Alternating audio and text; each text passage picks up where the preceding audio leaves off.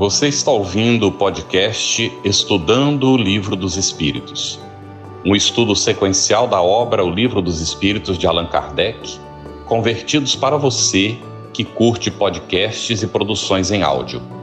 Essa é a nossa forma de transmitir esperança, conhecimento e alegria.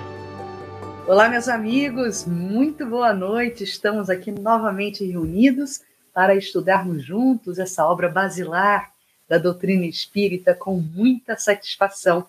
Bem-vindo aos participantes, também ao Carlos, nosso companheiro aqui na condução das reflexões, e aos nossos convidados de hoje, ao Zita Mello Quinta, que é escritora e palestrante espírita, coordenadora nacional adjunta da área de estudo do Espiritismo da Federação Espírita Brasileira, colaboradora da FEB em diversas atividades. A, a Eusita é a nossa multiuso, nossa grande companheira multiuso, coordenadora estadual da área do estudo, né? da Federação também de Goiás, da FEEGO, membro do Conselho de Administração da Associação Campo da Paz, projeto ecológico espiritualista, e José Alberto Costa Machado, que é o nosso outro convidado, lá do Amazonas, atuante no movimento espírita de lá, dirige grupos de estudo aprofundado da doutrina espírita e do Evangelho de Jesus e coordena também grupos de pais e responsáveis associados à evangelização espírita infantil no lar. Sejam todos muito bem-vindos e queremos também complementar os nossos agradecimentos aos nossos parceiros de transmissão do Estudando o Livro dos Espíritos. Muito bem, boa noite, Cris, boa noite, Eusita, José, e a você que está acompanhando o nosso Estudando o Livro dos Espíritos, nossa saudação fraterna. Hoje nós vamos dar continuidade ao estudo da segunda parte do Livro dos Espíritos, capítulo 9, da intervenção dos espíritos no mundo corporal, com os temas pactos, poder oculto, talismãs, feiticeiros, bênçãos e maldições. Vamos das perguntas 549 a 557 e vamos começar com os pactos. A primeira pergunta para Eusita, 549. Eusita, algo de verdade haverá nos pactos com os maus espíritos? Será que a gente pode fazer um conchavo com o diabo?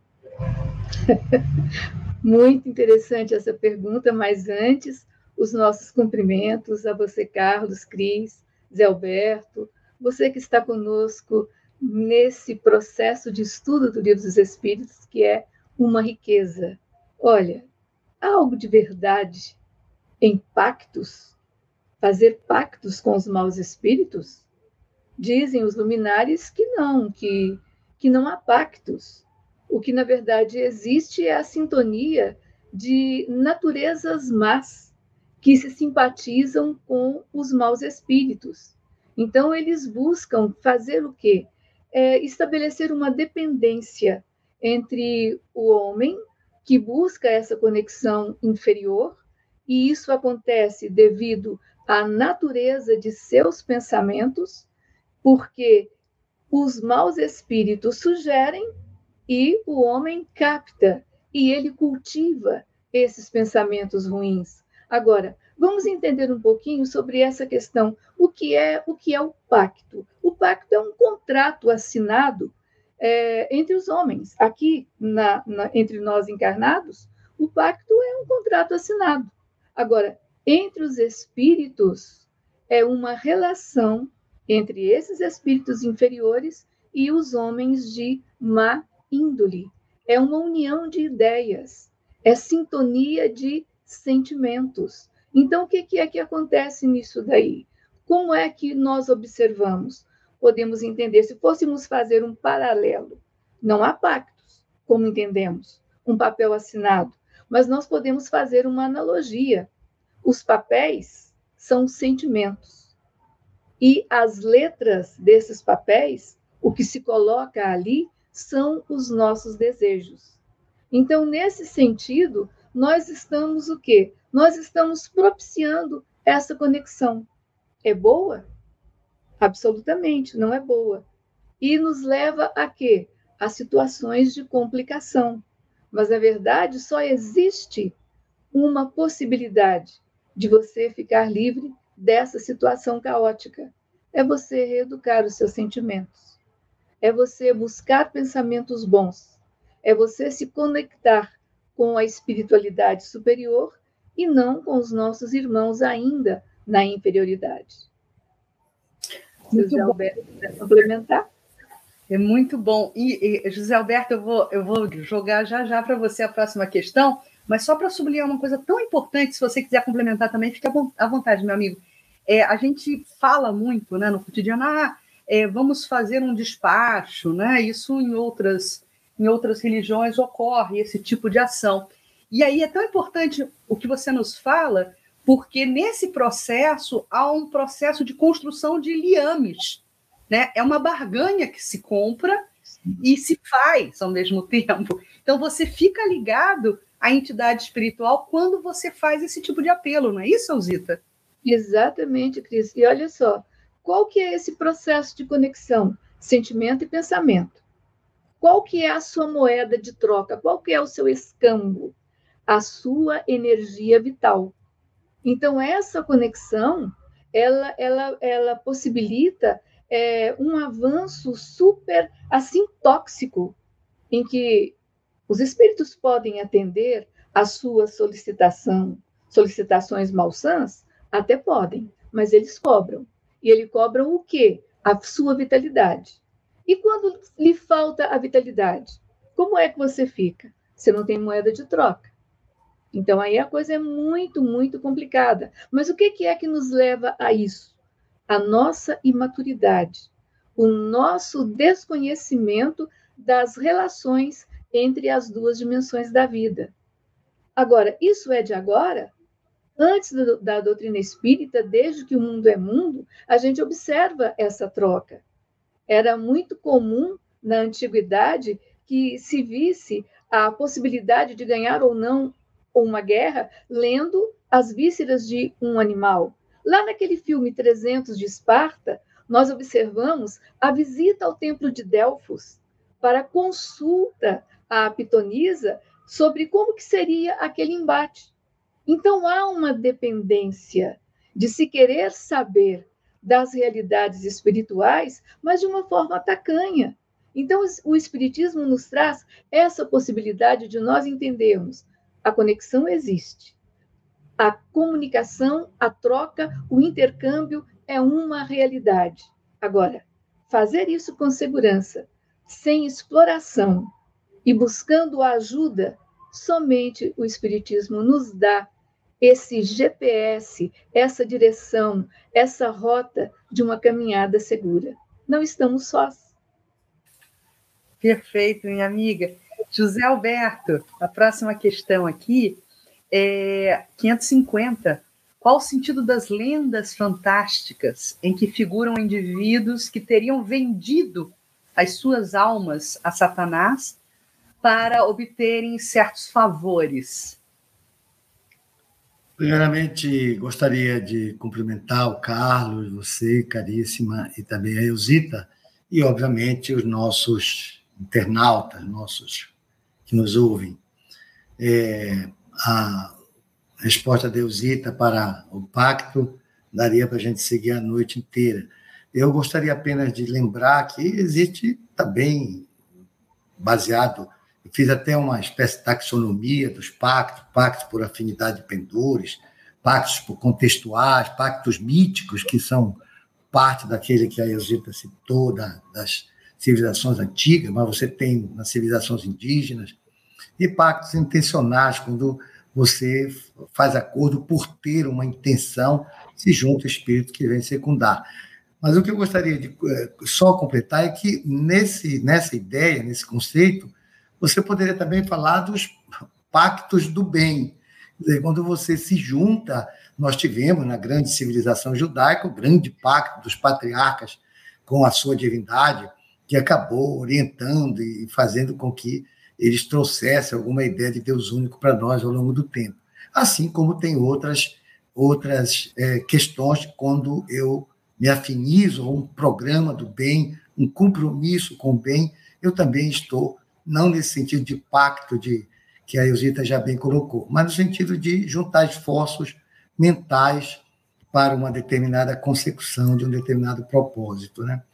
Com referência especificamente à, à, pergunta que você, é, da 550, é, se é, teriam realmente criaturas que venderam suas almas para Satanás para obterem favores, os espíritos dizem que, olha, é fábula, mas é, tem algum sentido moral. E, no sentido de que é, a criatura que se rebela contra uma, um plano de provas que tenha que passar e se rebela contra isso, ele está se rebelando contra Deus, contra a providência divina, e se, além de murmurar, ele vai atrás, é, por sua própria vontade, de querer se contrapor a essa vontade, buscando para isso apoio de natureza é, ilusória, fantasiosa, seja o que for, ele acaba, é, ele acaba se colocando numa condição é, de submissão àqueles a quem ele, ele recorre e, consequentemente, submetendo-se, comprometendo sua vida futura. Né? Não, obviamente, não quer dizer que o ser vai ficar para sempre condenado à desgraça, né? porque. É, mas todas as vezes que ele não que ele ao buscar um recurso material se contrapor à providência divina, normalmente para fruir de mais gozo material. Cada vez que ele mais se aferra a isso, porque normalmente é por isso que a gente quer fugir da, da, da providência divina, mais ele se compromete com, com os espíritos que vieram secundá-lo, e, obviamente, ao chegar no mundo espiritual, ele ficará submetido a essa, a essa tirania daqueles a quem ele serviu. Então, ele, os Espíritos dizem que coloca-se por amor a gozos materiais e em revolta contra, contra a providência divina nas dependências desses espíritos. Portanto, estabelece assim entre, entre estes e esses delinquentes da vida espiritual uma espécie é, de pacto é, por afinidade de pendores, pactos por intenções, é, que o leva à perda, mas que, obviamente, ele poderá sempre romper é, se ele tiver, aí os espíritos diz, dizem, a vontade firme, porque vínculos dessa natureza você precisa efetivamente ter uma firmeza de vontade que, em sendo sincero e honesto, ele carregará em seu benefício a ajuda dos bons espíritos para lhe ajudarem a sair desse jugo. Muito bem. É, nós temos aqui é, uma manifestação do Carlos Campos.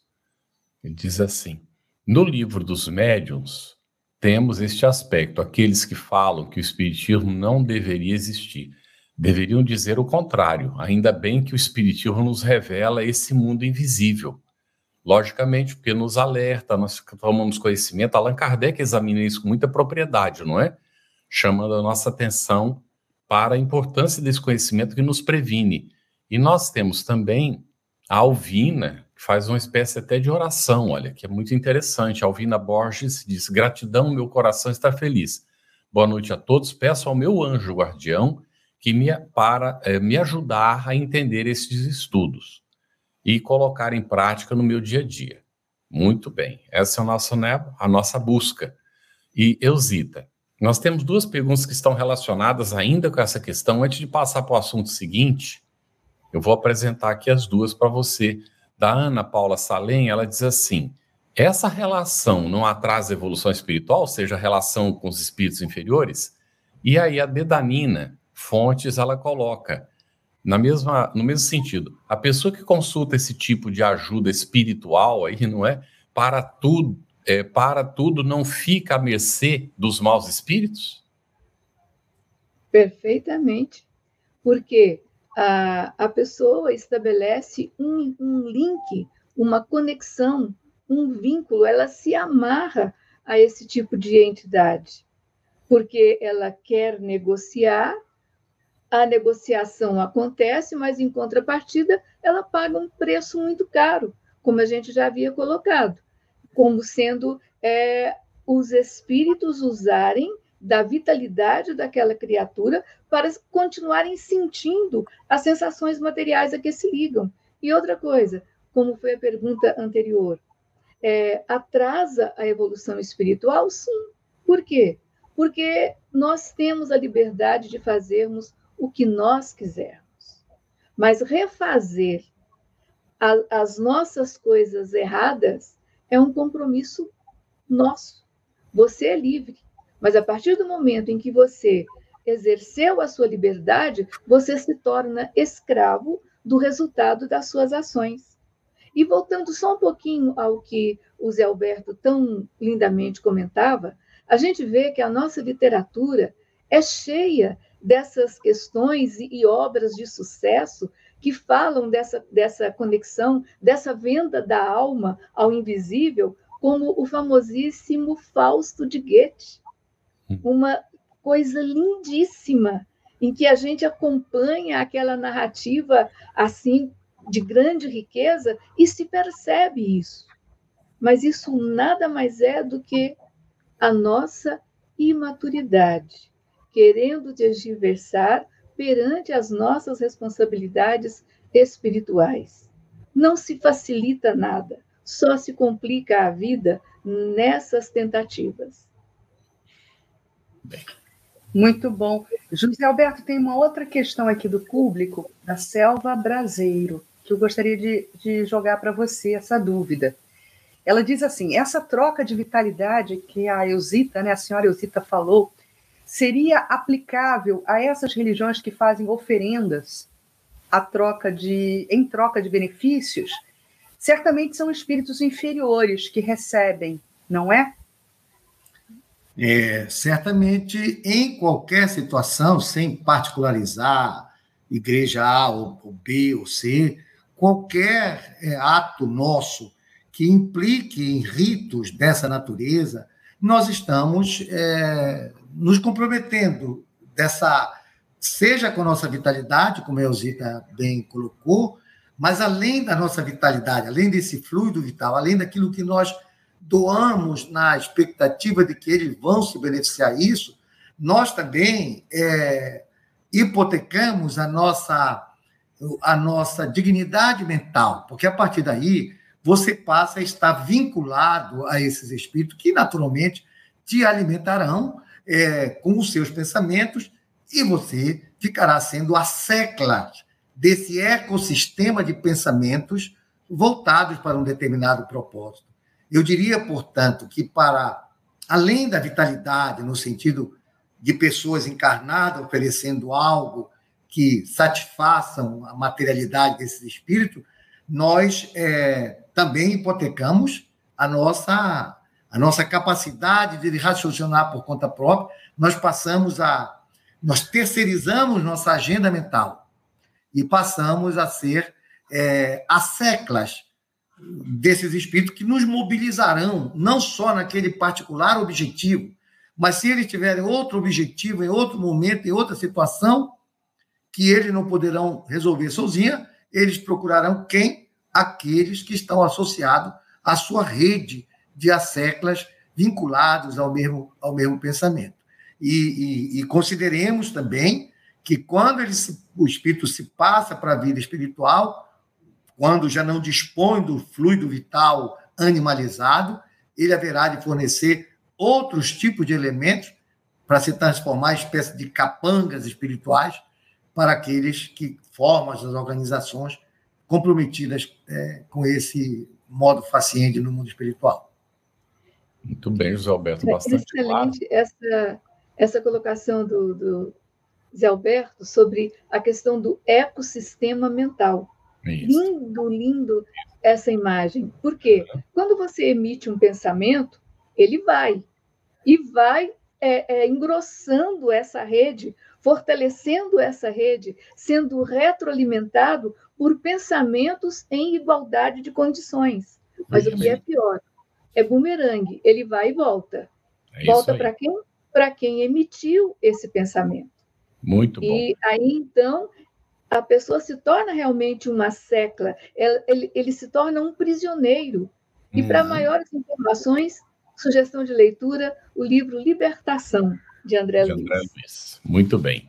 Excelente. Olha, já uma recomendação, anota aí. Se você não leu ainda, Libertação de André Luiz na psicografia de Chico Xavier.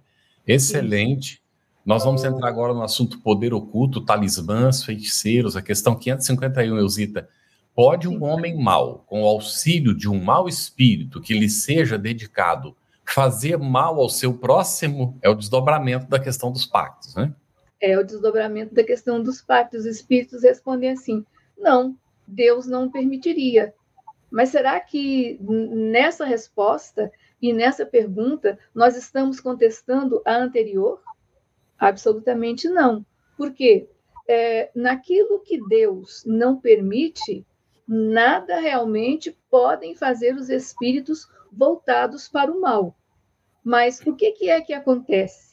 Quando nos tornamos vulneráveis e expostos à cobrança, se entramos nesse ecossistema de mercado mental, José Alberto, aí a coisa complica.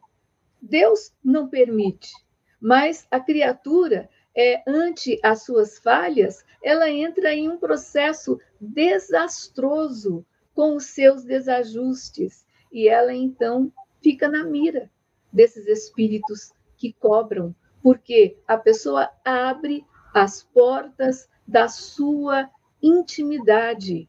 Por isso Jesus nos disse assim, que nos reconciliássemos com os nossos adversários enquanto estivéssemos a caminho, porque eles poderiam nos levar ao juiz. O juiz nos mandaria à prisão. Que prisão? A essa prisão que nós mesmos nos jogamos com a nossa incúria. Nós ficamos o quê? Dependentes dos nossos atos malsãos. Muito bem. Olha, tem um desdobramento aqui do Francisco, você viu, Cris, né? A pergunta do Francisco. Que Isso. está relacionada com, a, com, essa pergunta aí, 551. Ele diz a resposta da 551 não contradiz o que foi respondido na 549, união de naturezas más para prejudicar alguém? Porque aqui está dizendo que não, e lá estava dizendo que pode haver, não é? Então, poderia comentar e o José Alberto, de repente, dar uma complementada, por gentileza, se for o caso?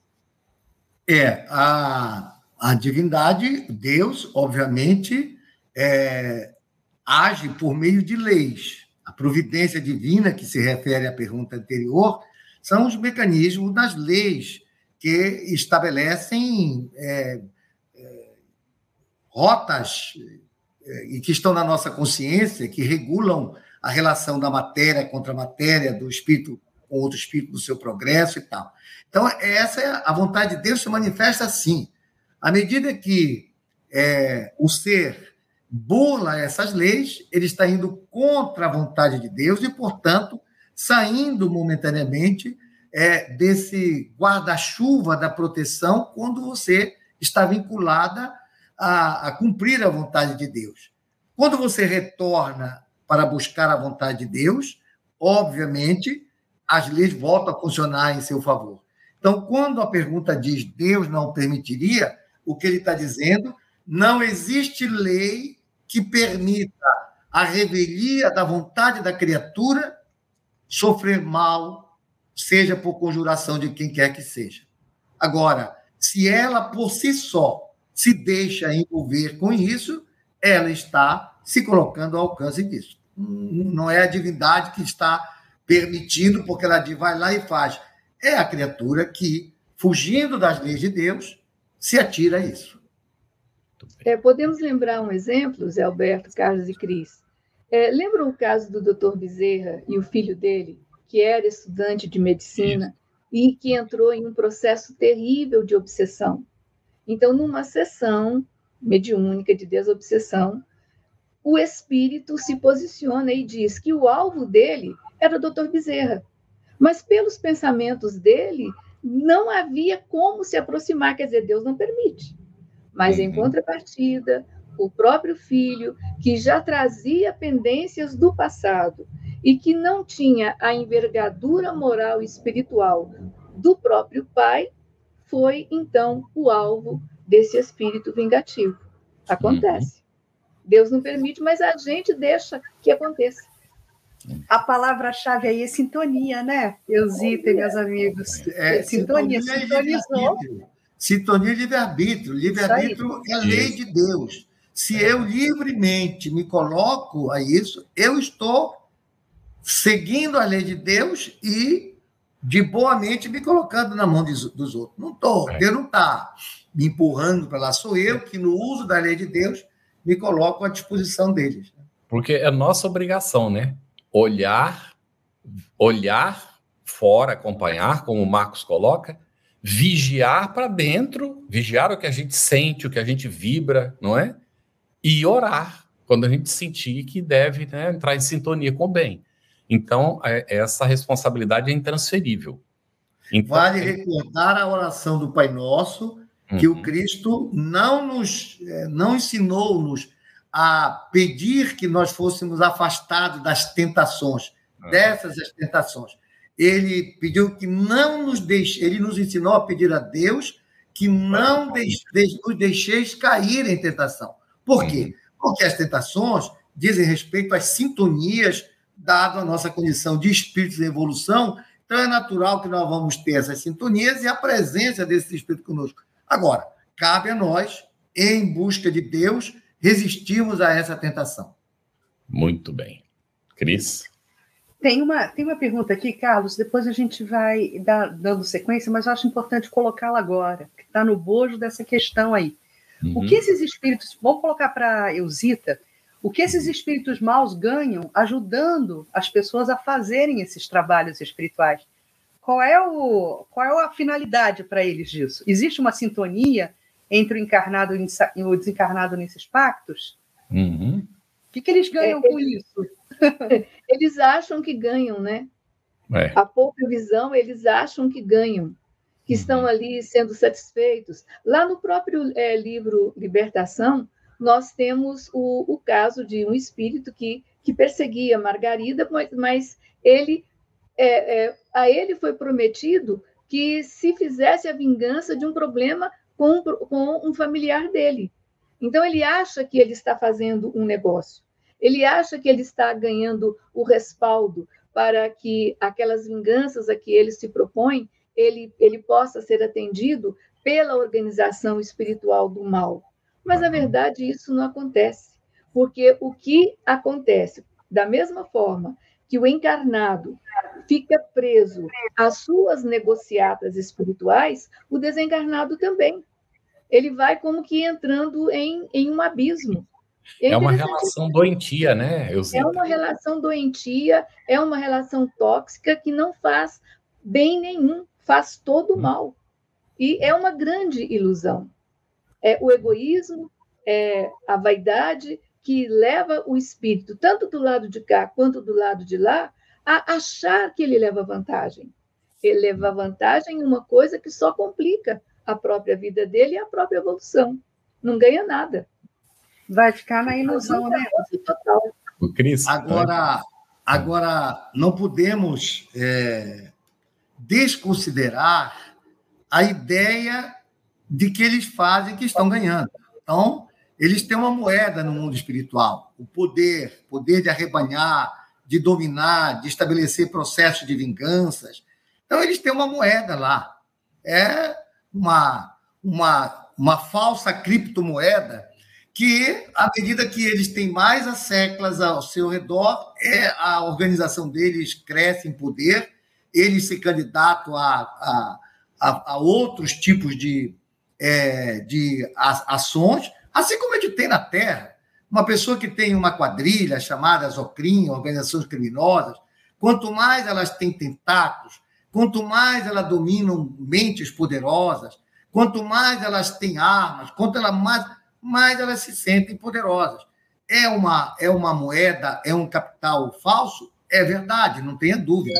Porém, para eles, isso assume uma característica de realidade. Né?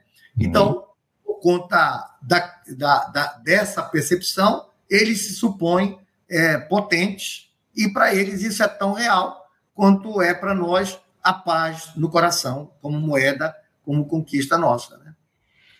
Muito bem, vou para outra pergunta. Cris, vamos nos concentrar aqui no roteirinho, então, e aí a gente vê depois as perguntas dos nossos internautas, né? É, para Eusita 552, pode ser, Cris?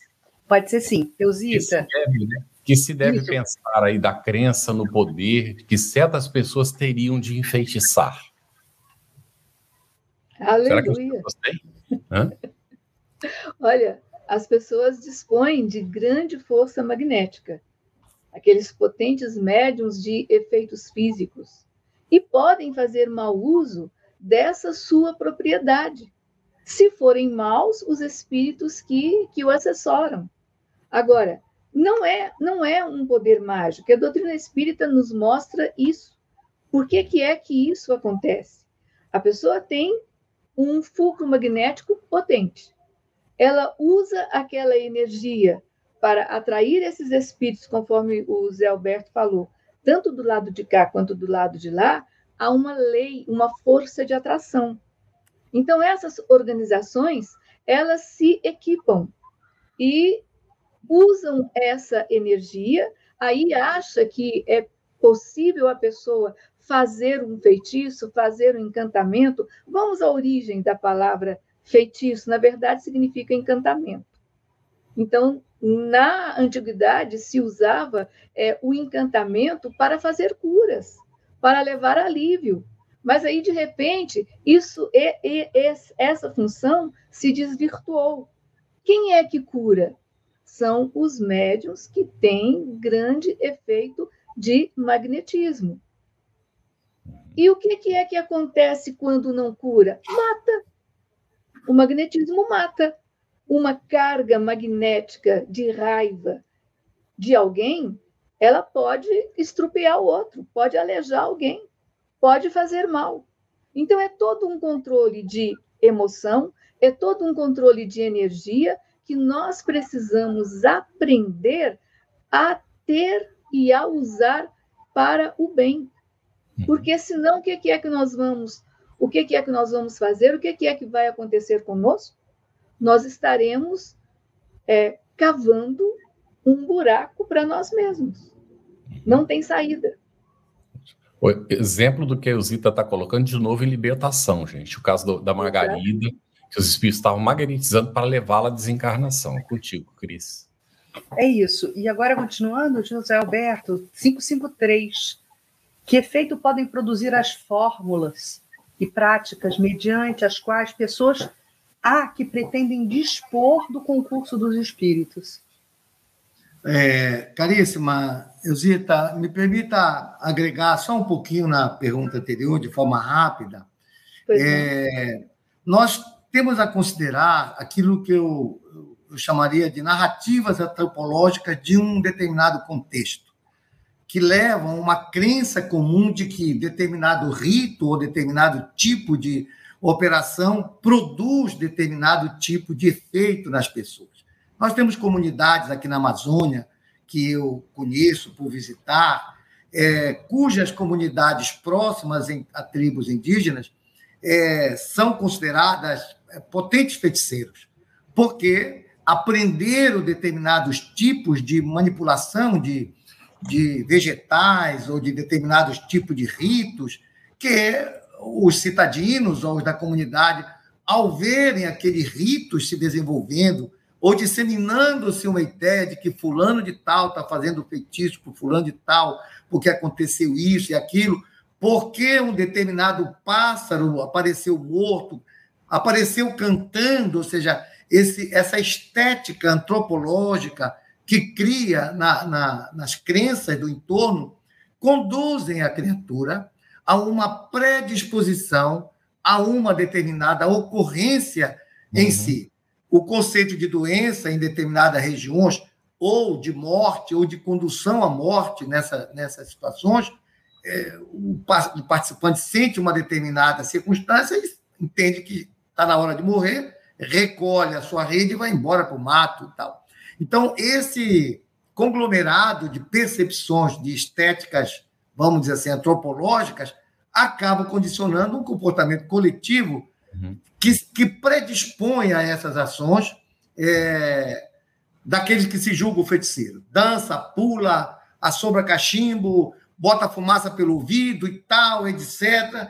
E aí a pessoa diz: olha, você está curado, ou você agora está enfeitiçado, ou você agora vai acontecer isso. E aí você cria uma indução a partir de ritos é, que a antropologia estuda de maneira bastante é, percussiente. Né? Agora, na pergunta especificamente 553, é, sobre as fórmulas e práticas é, que é, muitas pessoas evocam, seja a título de ponto, seja a título de prece decorada, seja a, a, a título de livros com palavras que, que se transformam em mágica, e os espíritos são assim tão, tão fulminantes nisso, olha, o único efeito é de torná-las ridículas, se procedem de boa fé. Então, a primeira coisa, mesmo que nós tenhamos pessoas de boa fé, e olha, eu entendo que nas casas espíritas tem muito isso, porque eu já vi demais isso. Tem aquela pessoa que anda com a prece do doutor Bezerra de Menezes na bolsinha, com a prece de cara do outro lado, e diz: essa prece aqui é milagrosa, vou ler, vou decorar essa prece aqui, vou, vou fazê-la dessa maneira, porque ela tem poder por si só. Outros têm outros tipos de pequenos amuletos, pequenos recursos que imaginam que, ao evocar, estão, é, estão fazendo algo fundamentado doutrinariamente. Mas, ressalvando os que procedem de boa fé, não passam de ridículos. É, são os espíritos que estão dizendo aqui. Agora, aqueles que não são, eles são tratantes que merecem castigo, diz os espíritos. Chama a polícia. Porque efetivamente estão enganando a boa-fé alheia, né? São charlatãs que estão enganando as pessoas, né?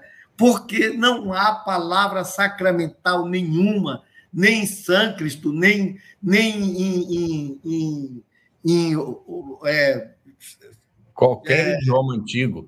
Qualquer idioma que se queira aparecer, idioma nigatu indígena ou o batu da África, não existe esse tipo de coisa. Mantras do tipo que soa como uma, um, uma coisa que vem. Não existe nada, absolutamente nada.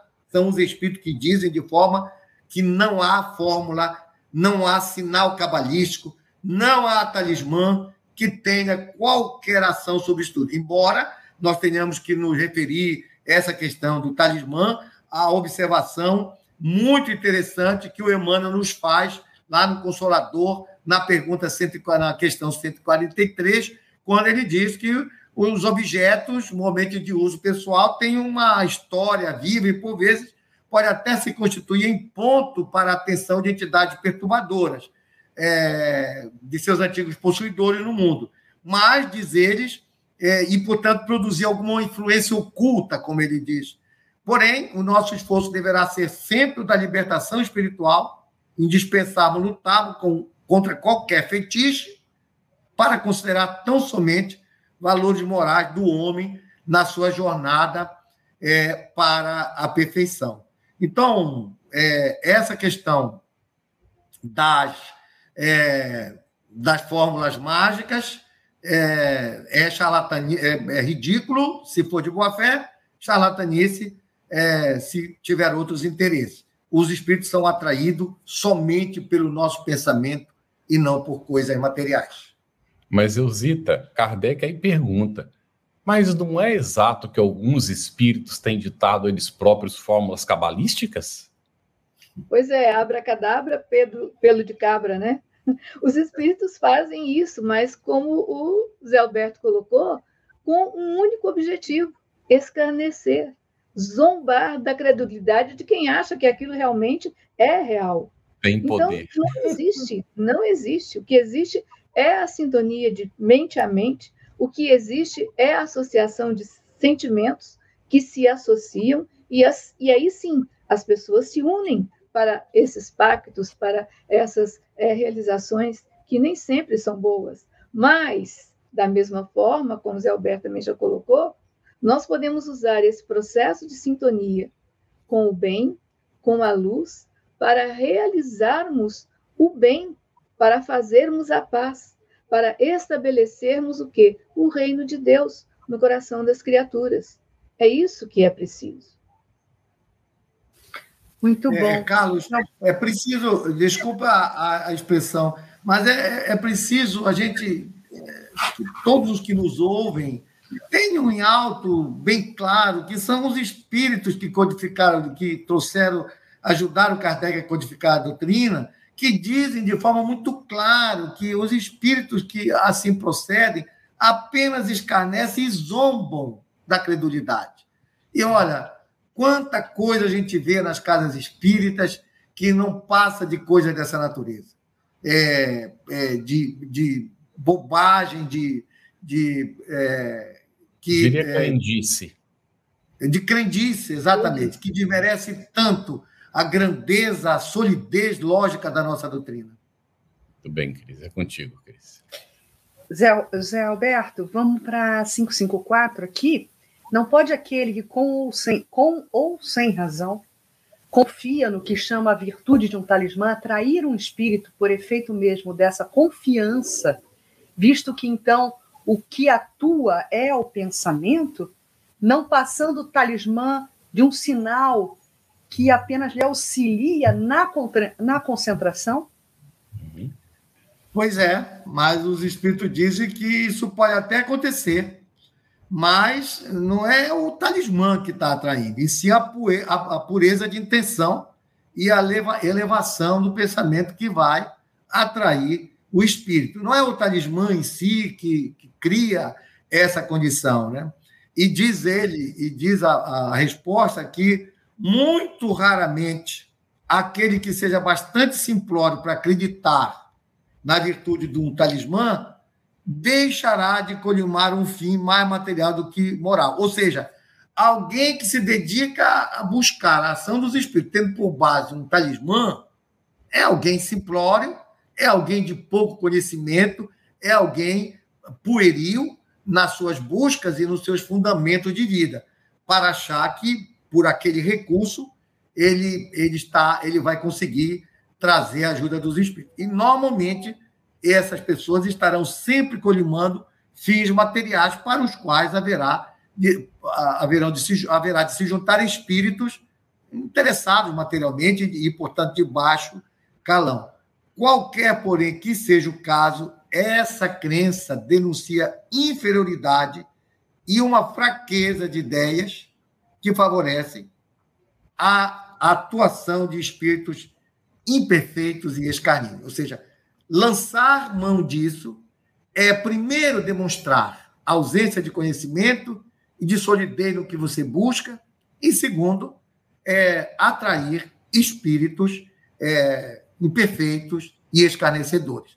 Não há que se achar que nós vamos chamar o Emmanuel ou Bezerra de Menezes olhando para um talismã aqui hum. na nossa própria e por efeito do talismã conjurar doutor Bezerra de Menezes para vir estar presente. Ah, mas ele veio. Pode ser que tenha uma pessoa de elevadas intenções, portadora de créditos morais, de elevada circunstância, em condições especiais que isso aconteça. Mas achar que foi pelo talismã será sempre uma dificuldade muito grande é isso. Reitero, entretanto, que o, Emmanuel também no Consolador, no, na, na, pergunta 214, é, é, também nos traz observações muito interessantes que vale a pena é, a gente ter em mente, relativizando as coisas a respeito, mas finaliza dizendo que é, é, ou que ficam certos, porém, de que o talismã para a felicidade pessoal definitiva se constitui de um bom coração, sempre afeito à harmonia, à humildade e ao amor, no integral cumprimento dos desígnios de Deus. Não tem talismã maior do que um coração é, voltado para o bem e a mente é, envolvida com pensamentos nobres. Muito bom. É, aí, olha, outra recomendação de leitura. Se você não anotou, anota aí o Consolador, que é de Emmanuel, na psicografia de Chico Xavier. Esclarece muitos assuntos, né? são classificados os assuntos. É muito bom esse livro de ler, também mediante perguntas e respostas. Biosita, 555 agora. Que sentido se deve dar ao qualificativo de feiticeiro? Olha, é, são pessoas que, quando de boa fé, gozam de certas faculdades, como sejam a força magnética ou a dupla vista. Uhum. É a mediunidade sem o entendimento preciso do que ela pode fazer, de, de como ela pode ser direcionada. Então, com o Espiritismo, nós temos os indicadores que nos levam a entender todo esse processo, que se dizia que um forte feiticeiro, como Zé Alberto lembrou, o que acontece nas tribos da Amazônia, que a pessoa tem esses dons magnéticos, mas o que ela tem é simplesmente essas faculdades, ela pode perceber o que acontece além. Por quê? Porque ela tem essa possibilidade de verificar através da dupla vista o que está acontecendo distante dela. Não é que ela é melhor, ela traz no seu composto orgânico essa possibilidade de liberação, de perceber além dos limites do corpo físico. Então, isso é simplesmente uma questão de ignorância, porque em todas as épocas nós tivemos pessoas médiums uhum. conscientes ou inconscientes, que produziam fenômenos insólitos. Kardec nos coloca isso em lá no livro O que é o Espiritismo. Uhum. Então, eram qualificados de bruxos ou de feiticeiros e acusados de ter pactos é, com Satanás. Mas Allan Kardec explica que, longe de ressuscitar a bruxaria, o Espiritismo a destruiu para sempre. Por quê? Porque trouxe luzes sobre esses fenômenos, mostrando que obedecem a leis naturais. Então, é a nossa tacanha percepção que nos leva a continuar afirmando de que existem bruxos, de que existem feiticeiros. Aliás, no passado, na antiguidade, bruxas eram as mulheres que cuidavam da cura nas vilas onde moravam. Nada uhum. mais do que isso. Isso aí. Né? Aí depois, com os processos inquisitoriais, aí a coisa mudou de ideia. E, infelizmente, historicamente, foram perseguidas, né, Elzira? Injustiçadas. Pessoas Exato. que lidavam com plantas, né, fitoterápicas, eram, eram tidas como bruxas, né, principalmente as mulheres, e sofreram por conta disso. Mas, enfim, da ignorância à luz, né? Não é assim? Da ignorância à luz, exatamente. O progresso acontece. É, José Alberto, tem algumas pessoas é, que verdadeiramente têm o poder de curar pelo simples contato? Essa outra, essa outra resposta que os espíritos nos dão e que a gente parece não ter em conta, né? Ele se refere de que a força magnética pode chegar até isso, como nós chamemos, sabemos na mediunidade de efeitos físicos, a mediunidade chamada de cura. Mediunidade de cura em que, pelo poder de tocar, você produz determinados tipos de fenômenos que levam à recuperação de determinados órgãos, de determinadas situações. Porém, associados ao, ao bom sentimento e o ardente desejo de fazer o bem. E aí é, os, os, os espíritos vêm, em, os bons espíritos vêm em seu auxílio. Porém, diz os espíritos, cumpre desconfiar da maneira pela qual contam as coisas pessoas muito crédulas e muito entusiastas, entusiastas, sempre dispostas a considerar maravilhoso o que há de mais simples e natural. Ou seja, é, o que ele está nos dizendo é que, por princípio, é, nós devemos sempre desconfiar de situações atípicas quais essas. Né? Porque, normalmente, as pessoas que nos falam a respeito, elas estão tão imbuídas de que aquilo que elas verificaram, presenciaram, pode ser um fenômeno que elas... É, vai ser difícil você convencê-las que ela não, não presenciou um fenômeno espetacular, até porque ela quer se julgar alguém especial que foi alvo de uma concessão espetacular do mundo dos espíritos que a, é, conseguiram doar a ela a bênção de uma cura e, a partir daí, ela própria, com suas é, com suas mazelas psicológicas, se torna uma espécie de alvo de atenção, chamando atenção sobre ela é, para um fenômeno que muitas vezes não teve esse significado é, que ela atribui e que os espíritos dizem que são pessoas muito crédulas e muito entusiastas, sempre dispostas a considerar o maravilhoso em coisas que são absolutamente natural. A pessoa tomou uma neosaldina, estava com dor de cabeça e foi alguém pedir um passe de uma bezedeira na esquina. E ela então vem de lá e diz: Olha, aquele passe foi espetacular, porque eu agora estou sem dor de cabeça. Esquece que tomou a neosaldina. Eu não estou dizendo com isso que o passe não tenha a importância que deva ter. Eu estou dizendo a tendência que a pessoa tem a querer considerar as, a, o maravilhoso, ao invés de olhar para as coisas que são naturais. E, novamente, no movimento espírita, nós temos muitas situações em que a gente transforma em algo miraculoso alguma coisa que se explica da forma mais natural possível.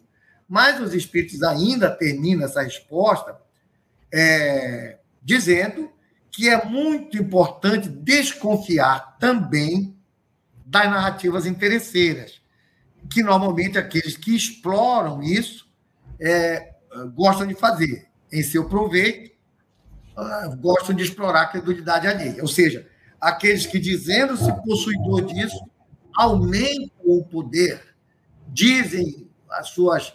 botam um currículo lá, dizendo eu curo isso, eu curo aquilo, eu curo câncer, eu curo miopia, eu curo. É, calvície, eu curo. E aí, obviamente, vira um ridículo. Mas, infelizmente, nós temos muitas pessoas a, acreditar nisso e muitas pessoas fazendo isso. Então, portanto, há sim a mediunidade de cura, em raríssimas exceções.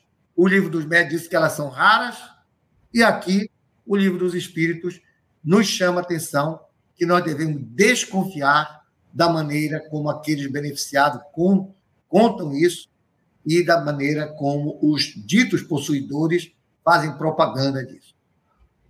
É tão interessante como o Espiritismo foi acusado no passado, e às vezes ainda é, né, de promover o maravilhoso.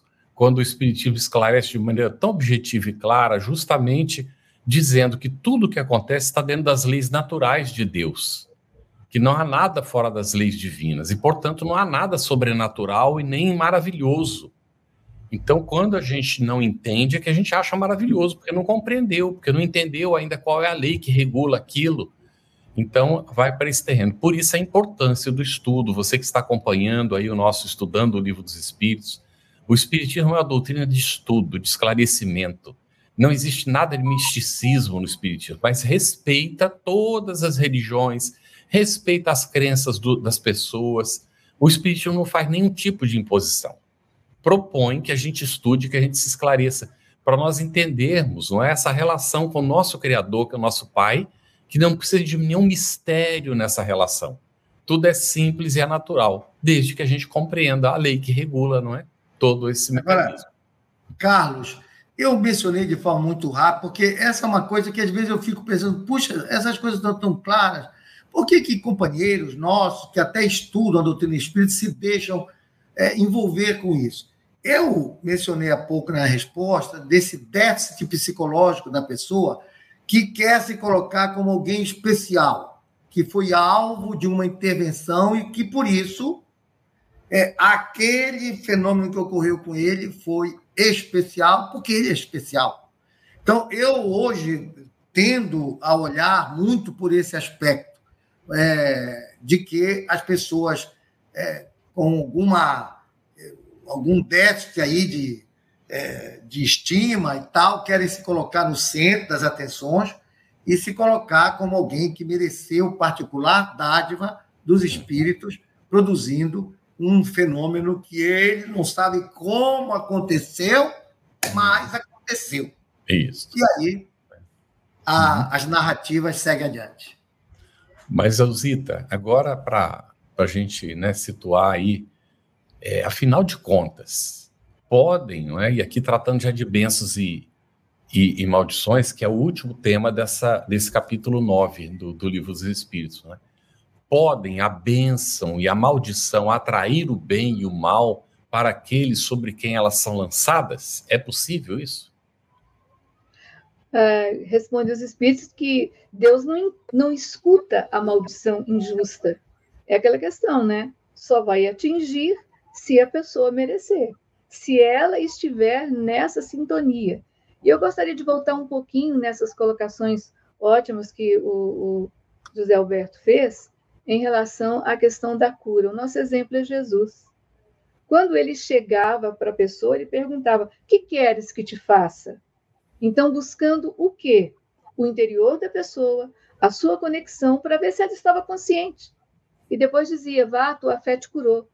Ele não dizia que ele curava. Então, de repente, primeiro, o primeiro índice, quando você vê um médio dizendo que eu curo, eu faço, ele não faz. Quem faz é a equipe espiritual, sob a permissão de Jesus, dos espíritos amigos, é quem cura é Jesus, quem cura é Deus. Nós, nós somos simples instrumentos. E como diz Emmanuel, a mediunidade é uma ponte por onde transitam anjos e demônios, dependendo do que? Do meu processo de sintonia a ponte. O médium é uma ponte entre os dois planos. O que, que vai passar naquela ponte? O que ele atrair. E o que, que é que ele vai atrair? Aquilo que ele estiver sentindo lá no interior dele.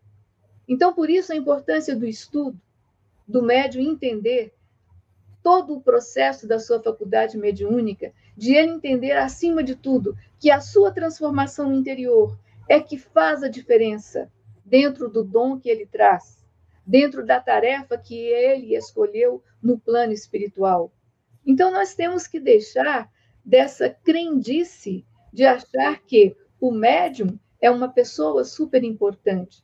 Todas as pessoas são importantes.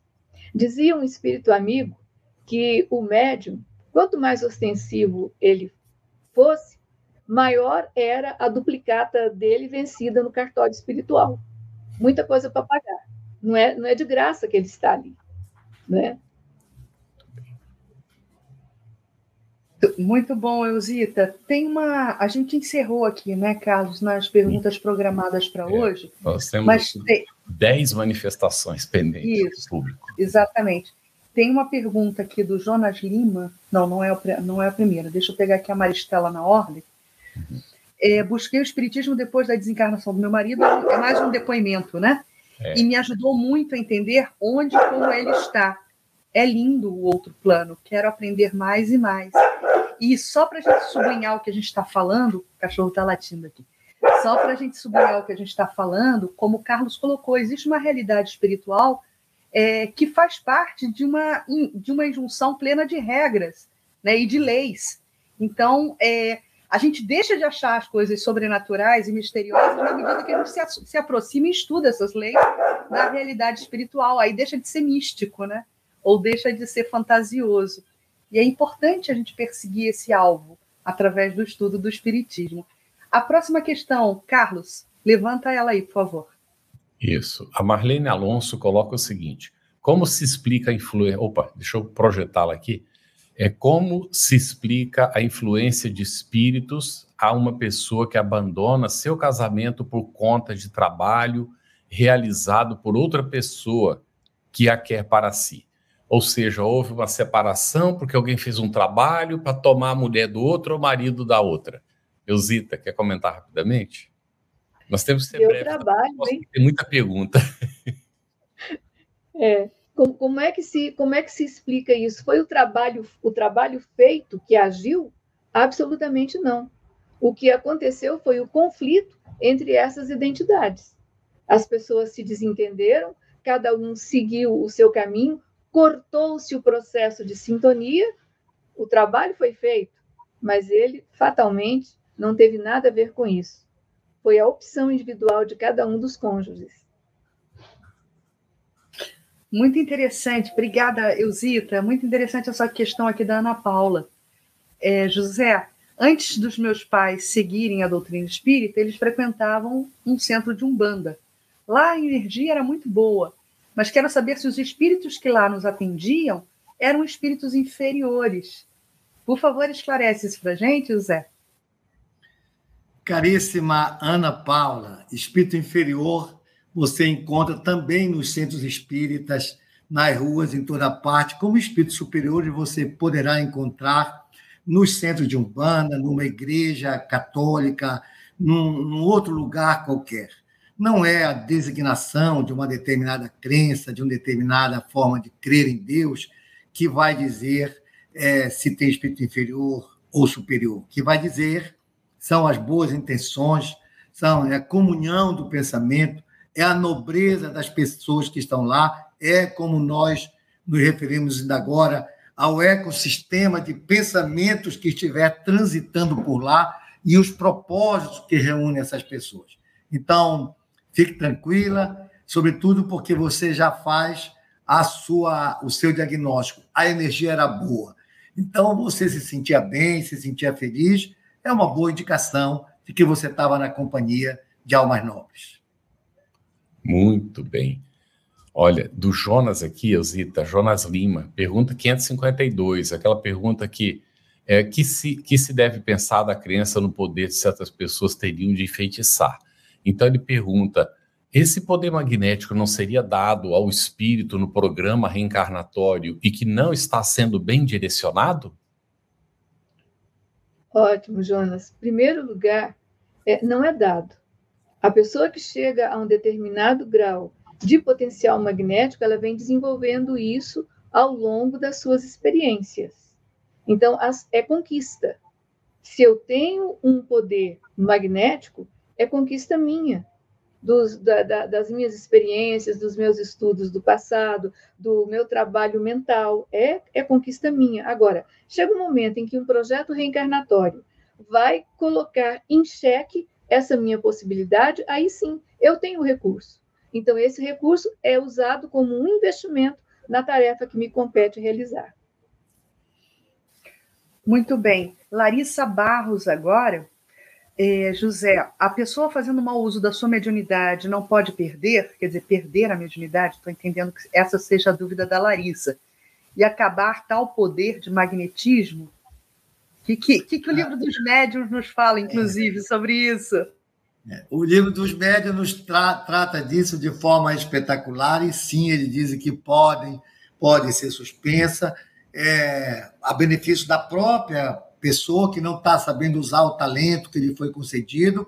O que ocorre muitas vezes é que quando o médium se sente sozinho, sem a sintonia, ele força, a, vamos dizer assim, a barra, insiste, e nesse caso, por seu livre-arbítrio, ele está atraindo outros espíritos que vai, vão se juntar a ele, ou então, o que é pior, ele vai se transformar num charlatão que, é, e como charlatão também, ele haverá de ter é, companhia de espíritos inferiores.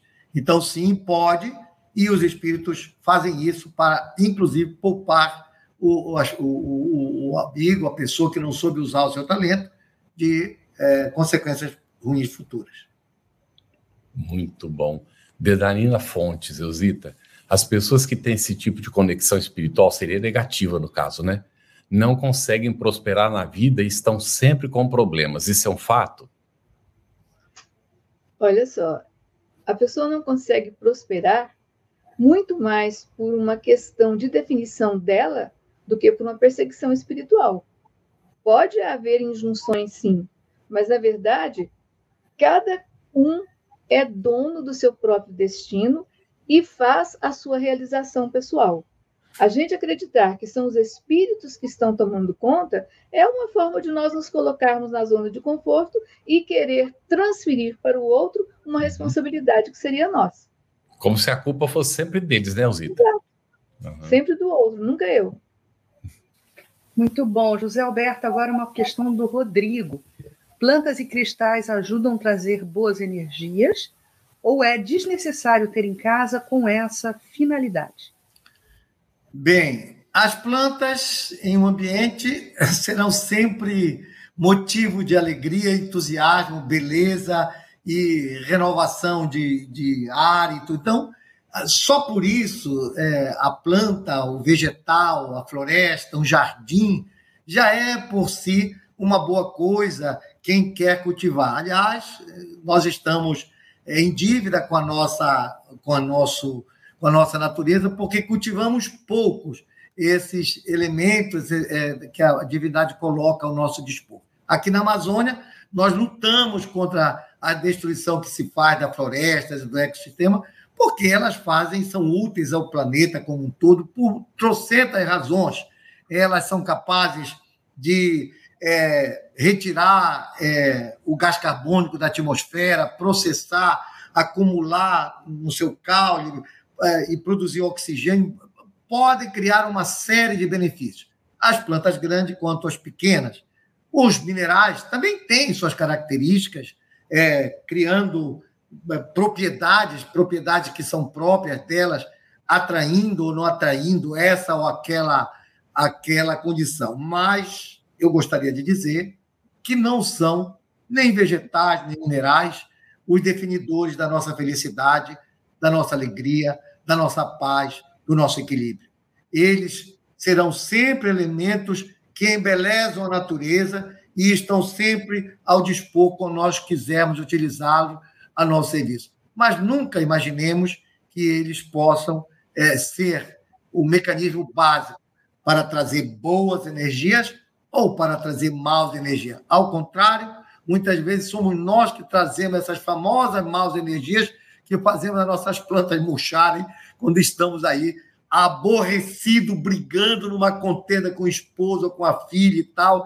Vai lá perguntar da, da, da, da, da planta que está lá como ela está se sentindo. Então, não, não confiemos, não confiemos nessas histórias, ao contrário, façamos o melhor para ter no nosso lar, no nosso ambiente, energias boas criadas por nós próprios. Que todos os demais, os espíritos, os minerais e os vegetais ficarão também felizes com isso. Muito bem. Olha, Elzita, do Francisco Caparrós. Ele pergunta nos Atos, lá em no capítulo 19, versículo 12, de modo que até lenços e aventais que Paulo usava eram levados e colocados sobre os enfermos. Ele queria que esclarecesse, Zita. Olha, aí nós temos é, os atos da fé, não é? Então, o que Paulo usava estava impregnado do seu magnetismo, mas as pessoas acreditavam, acima de tudo, que aquilo ali iria, de alguma forma, é, beneficiá-las. Então, muito mais a fé da pessoa do que, na verdade, o lenço, a roupa impregnada. Nós podemos ver, por exemplo, é, é clássico aquela situação em que, no Calvário, os soldados é, disputaram a túnica de Jesus. Queriam ficar com ela, achando que ela traria as benesses do, do, do injustiçado para eles. Então, quer dizer, é a nossa crença. É o nós queremos que alguma coisa saia e resolva para nós as nossas questões. Tem uma historieta é, rápida do tempo das cruzadas. Um, um, cruzado foi e a mãezinha que estava é, com um processo de impedimento no andar pediu a ele que trouxesse ao filho que trouxesse um pedaço do santo madeiro. Que ela tinha certeza absoluta de que em contato com aquele santo madeiro ela voltaria a andar e o rapaz foi para a guerra, voltou das cruzadas, e de repente, chegando em casa, ao descer no porto, ele lembra: puxa, o santo madeiro que minha mãe pediu, eu esqueci, eu não encontrei. Aí ele vê um pedaço de, de árvore lá, ele retira e leva para a mãezinha. E aqui está o pedaço do santo madeiro que a senhora pediu. E a senhora, tão envolvida na fé, levantou e pegou o santo madeiro. É mais ou menos o que acontecia com os lenços e vestes de Paulo. Muito bom, Elzita. Você acabou de responder. Só, só, só, aproveitando, eu acho que a vida continua, e o, o, o autor narra a aproximação de uma senhora religiosa na fila da comunhão de uma igreja católica, e à medida que ela vai se aproximando da hóstia, a hóstia vai se iluminando de uma tal forma que quando absorve, seu corpo inteiro é tomado. Uhum. É o poder do rito, o poder do, do instrumento interno que a pessoa coloca naquilo, uma, uma crença é, que é, cria essa vinculação e, obviamente, por esse mecanismo, ela acaba se beneficiando. Né? É, José e Elzita acabaram de responder a Sueli Batista, é o poder da fé, né? do pensamento da pessoa, que algo vai proporcionar a cura e realmente acontece, porque a pessoa se mobiliza internamente para essa melhora, né? Carlos, quer fazer a próxima? É só, eu, eu, você se referiu, aproveitando esses exemplos, o poder do pensamento, poder da crença, poder do pensamento.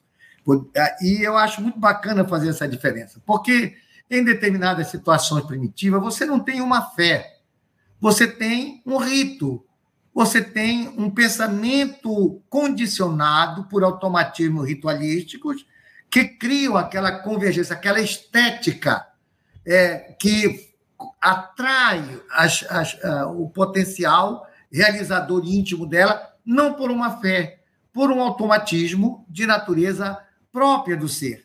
A fé já será em momento de maior elaboração, quando você já tem um referencial é, mais espiritualizado para dedicar a isso, né? A Zita tem duas perguntas, obrigado aí, José Alberto. Tem duas perguntas do Jonas Lima e da Giane Lima que tão, eh, estão relacionadas com a 557. Então, vai a primeira e a segunda juntas, tá? Certas pessoas têm o hábito de falar Deus o abençoe. Dizem isso mais como um clichê do que como uma boa intenção em favor daquele que, a, que ouve a expressão. Alguém se beneficia disso? Nesse caso, está falando por automatismo. Mas aqui, olha, nesse caso, né, a Jane vai colocar: as maldições ferem os autores e as vítimas? A prece, a leitura e o estudo sério da doutrina são instrumentos de proteção para as vítimas dessas maldições? Ótimo, Jonas e, e Jeane. Na, na, primeira, na primeira questão, Deus te abençoe. Por mais que seja um clichê, é uma expressão extremamente motivadora. Muito melhor alguém falar para você Deus te abençoe, mesmo que seja clichê, do que qualquer outro cumprimento é uma bênção, né? E isso é, é muito importante. Já é alguma coisa que, que revela que, por mais clichê que seja aquela situação, existe uma boa intenção ali, ali por trás. Ninguém falaria simplesmente por falar. E as pessoas que são vítimas de intenções maléficas, nós temos que saber duas coisas. Primeiro, aquela pessoa que emite a maldição, ela tem com ela o quê? O original daquela emissão. O outro vai receber o xerox, vai receber uma cópia. Então, quer dizer, quem emite a maldição está muito mais ferido do que aquele que pode receber. Por quê? Se a pessoa está vinculada à prece, à leitura, ela forma em volta dela uma egrégora de proteção.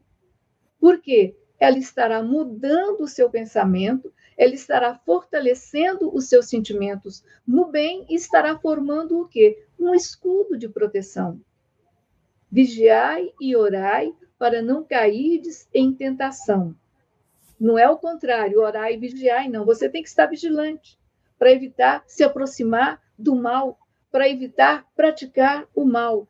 E orai, entra em conexão com o plano espiritual superior e envolva-se nessas bênçãos você estará como a rosa do pequeno príncipe sob a redoma, altamente protegido e amparado. É, Carlos, eu costumava, quando me me perguntam a respeito eu digo, olha, chama o maior feiticeiro da Terra e manda ele fazer um feitiço, na época que o Chico era vivo, manda ele fazer um feitiço para o Chico, que certamente vai ser difícil chegar lá. Agora, uma pessoa que é malfeitor, embriagado, viciado, qualquer espiritismo, qualquer feiticeiro trainee pode fazer e ele vai pegar o feitiço na primeira, na primeira esquina que puder. Então, então esquece com esse negócio de feitiços, porque nós temos que olhar a, a nossa proteção maior é o estado íntimo nosso. É a sintonia de cada um, né? As morais, são as nossas redomas morais, que, é, que são as nossas, as nossas proteções. Muito bom. É, o, o, nós não temos quase mais tempo, Cris. Eu vou deixar você, você fechar. E deixa eu só colocar aqui para o Lauro Cardoso rapidamente essa, essa resposta. Um médium pode desenvolver vários gênios de mediunidade ao mesmo tempo? Pode, Lauro, mas normalmente prepondera uma delas, na qual a pessoa acaba se especializando e realizando né, o, o seu trabalho. E entrou essa de última hora aqui, que eu nem sei do que se trata. Esse esclarecimento sobre as vestes de Paulo, a fé, poderia as vestes não ter energia, porém faz uma ligação com a equipe de espíritos que trabalham em nome de Paulo? Sempre sim, o trabalho é em equipe. Paulo pode ter deixado se impregnado ali das suas energias, mas como Eusita falou, se a pessoa não tem a confiança, ela não vai receber nada daquilo. Então tem que haver de uma parte de outra. Allan Kardec explica isso muito bem mesmo em A Gênese. Não é que há, é, quando a mulher toca no manto de Jesus, por exemplo, então sai uma energia dele. Não foi intencional, ele não estava nem esperando que a mulher fosse tocar tudo aquilo, mas ela praticamente puxou a energia. Então existem os dois tipos: a doação por vontade do doador e a recepção por vontade do receptor. Você ouviu uma produção da Federação Espírita Brasileira. Para saber mais, siga o arroba FebTV Brasil no YouTube, Instagram e Facebook e o arroba FEB Editora no Instagram. Ative o sininho para receber as notificações e ficar por dentro da nossa programação. Até o próximo estudo.